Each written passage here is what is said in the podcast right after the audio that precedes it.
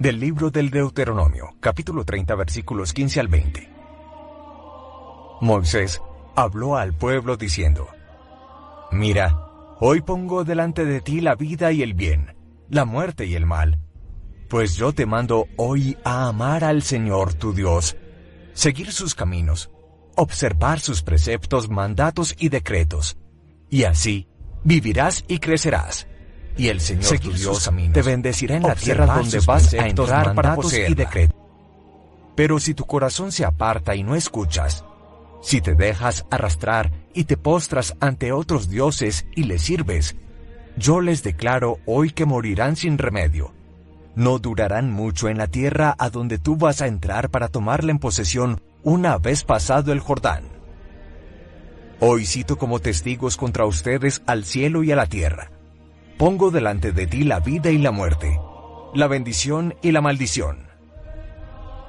Elige la vida, para que vivan tú y tu descendencia, amando al Señor tu Dios, escuchando su voz, adhiriéndote a Él, pues Él es tu vida y tus muchos años en la tierra que juró dar a tus padres, Abraham, Isaac y Jacob. Palabra de Dios. Te alabamos, Señor. Salmo 1. Dichoso el hombre que ha puesto su confianza en el Señor. Dichoso el hombre que no sigue el consejo de los impíos, ni entra por la senda de los pecadores, ni se sienta en la reunión de los cínicos, sino que su gozo es la ley del Señor, y medita su ley día y noche. Dichoso el hombre que ha puesto su confianza en el Señor. Será como un árbol plantado al borde de la acequia. Da fruto a su tiempo y no se marchitan sus hojas, y cuanto emprende tiene buen fin. Dichoso el hombre que ha puesto su confianza en el Señor. No así los impíos, no así. Serán paja que arrebata el viento, porque el Señor protege el camino de los justos, pero el camino de los impíos acaba mal. Dichoso el hombre que ha puesto su confianza en el Señor. Del Santo Evangelio según San Lucas capítulo 9 versículos 22 al 25. En aquel tiempo, dijo Jesús a sus discípulos, El Hijo del Hombre tiene que padecer mucho, ser desechado por los ancianos, sumos sacerdotes y escribas, ser ejecutado y resucitar al tercer día. Entonces decía a todos, Si alguno quiere venir en pos de mí, que se niegue a sí mismo, tome su cruz cada día y me siga. Pues el que quiere salvar su vida la perderá pero el que pierda su vida por mi causa, la salvará.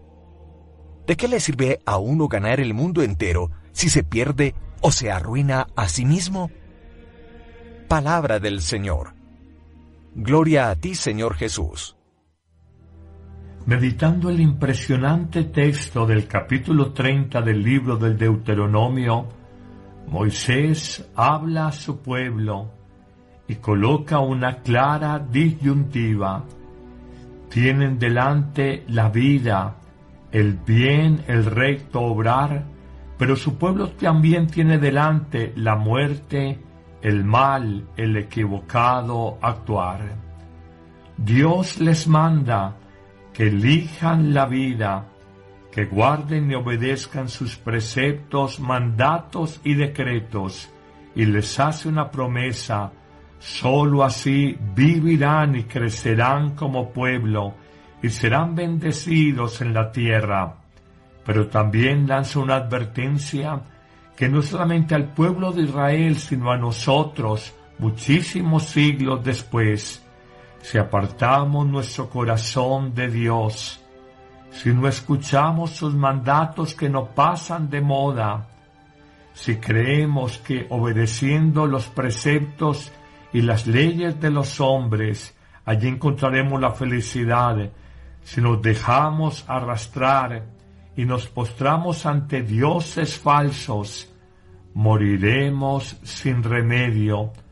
Nuestra vida no durará en esta tierra.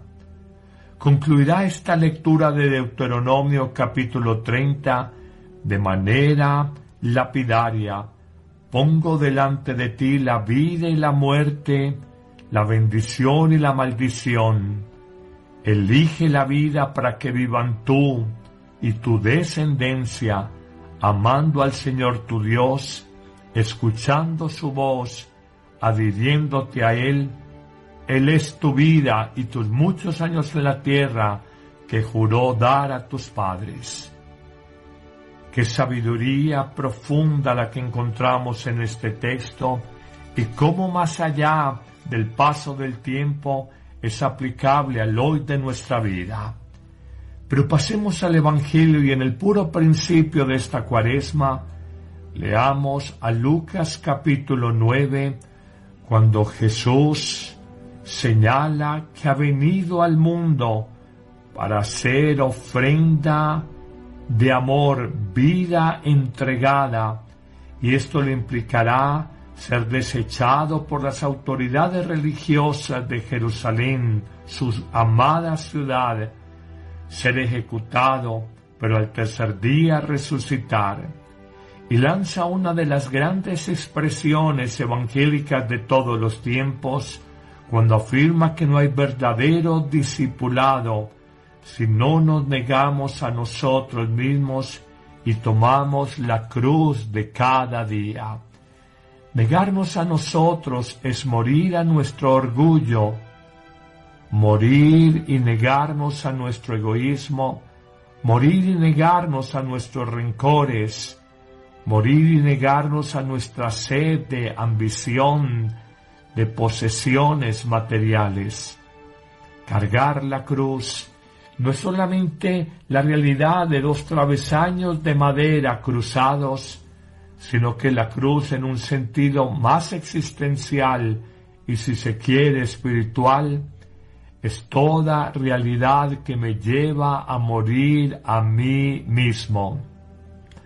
Si la convivencia con tu esposo, esposa, te es difícil y te lleva a morir a tu orgullo siendo más humilde, a morir a tu intolerancia siendo una persona más comprensiva, tu pareja es tu cruz. Si una enfermedad incapacitante te lleva a descubrir que no eres Dios sino una simple criatura, tu enfermedad es cruz. Si la realidad de la vejez, la pobreza, la soledad te muestran que no eres todopoderoso, esa realidad te lleva a morir a tu amor propio herido y esta realidad es cruz. Nunca olvides que Jesús subió a la cruz para morir en ella y que la cruz que hoy te presenta la vida te lleva a morir a ti mismo. Empieza a morir a la tu amor propio morir aquello que te impide recibir a Jesús y su vida nueva en lo profundo de tu ser. Pero quizás la expresión más impresionante la trae el Evangelio de hoy en su parte final, cuando Jesús de manera lapidaria afirmará que quien quiera salvaguardar, proteger su vida, asegurarla, la va a perder. Y como en tantos otros textos evangélicos ratifica que sólo aquel que entregue, que gaste su vida por él, por el Evangelio, va a salvar su existencia. Y concluirá diciendo la frase lapidaria que más conversiones ha generado en la historia de la Iglesia en dos mil años de cristianismo. ¿De qué le sirvió un hombre ganar el mundo entero si pierde su alma, si se pierde a sí mismo? Esta es la más grande, cierta y paradójica sabiduría de Dios en Jesucristo revelada para la humanidad entera. Si escucháramos y atendiéramos esta expresión, si entendiéramos que en el mundo estamos de paso, si no construyéramos nuestro falso paraíso aquí en el mundo, tal vez viviríamos con menos miedos, con menos ambiciones y seríamos menos lobos para nuestro prójimo, recordando la famosa expresión del pensador Thomas Hobbes cuando afirmaba Homo hominis lupus est, el hombre es lobo para el hombre. Jesús, que fue cordero manso, que se entregó, se sacrificó, se dejó crucificar, nos enseña la más alta y paradójica, contradictoria sabiduría de Dios, opuesta totalmente a la falsa sabiduría de los hombres. Solo en la entrega de la vida se encuentra la verdadera vida. Que el Señor te bendiga abundantemente en este día, en el nombre del Padre, y del Hijo, y del Espíritu Santo. Amén. La Eucaristía es el principio y culmen de la vida cristiana. La Eucaristía es la oración más alta a Dios, la acción de gracias más sublime el sacrificio pascual de Cristo que se ofrece por nosotros ante el Padre y se dona en el pan de vida que comemos. No hay verdadero y profundo encuentro con Cristo, sino en la Eucaristía de cada día. Vívela diariamente en tu parroquia y si no puedes asistir, celébrala con nosotros en YouTube y Facebook Live con el Padre Carlos Yepes y el equipo de sacerdotes que apoyan a Amén Comunicaciones.